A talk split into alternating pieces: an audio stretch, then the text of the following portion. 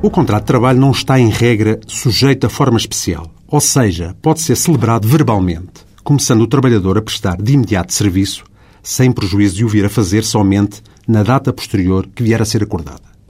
Existem, contudo, situações em que o Código de Trabalho impõe a sua celebração por escrito, como é o caso dos seguintes contratos. Contrato de promessa de trabalho, prestação subordinada a teletrabalho, trabalho a termo,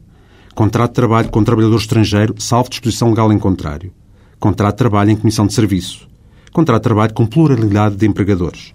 contrato de trabalho a tempo parcial, contrato de pré-reforma e contrato de cedência ocasional de trabalhadores. Importa dizer, relativamente aos trabalhadores estrangeiros, que essa obrigação da forma escrita do contrato de trabalho não é geral, pois não se aplica, por exemplo, aos cidadãos do espaço da União Europeia e relativamente a outros países em que os portugueses são tratados em pé de igualdade com os seus próprios nacionais. O contrato de trabalho pode ser antecedido de um contrato de promessa com obrigatoriedade de certas menções, espécie de trabalho e retribuição, muito embora, em caso de incumprimento, seja insuscetível de execução específica, ou seja, de pedido formulado no Tribunal no sentido do juiz, por sentença, substituir o contraente faltoso, forçando-o a ter um contrato de trabalho com outra parte, mesmo contra a sua vontade,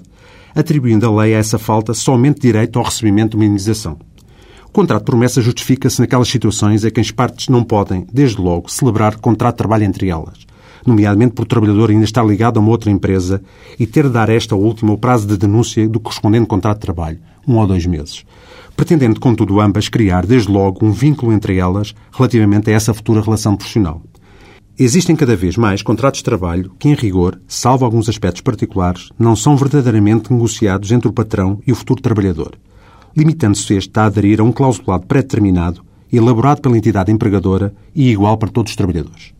Este tipo de contrato, chamado de adesão, vê essas cláusulas, quando respeitantes aos aspectos essenciais do dito contrato, sujeitas ao regime geral das cláusulas contratuais gerais, que impõe, designadamente ao empregador, que no momento da sua celebração comunique e informe devidamente o trabalhador do seu conteúdo, sob pena não serem vinculativas para este último, valendo então as normas legais que são supletivamente aplicáveis aos aspectos nelas previstas. Até para a semana.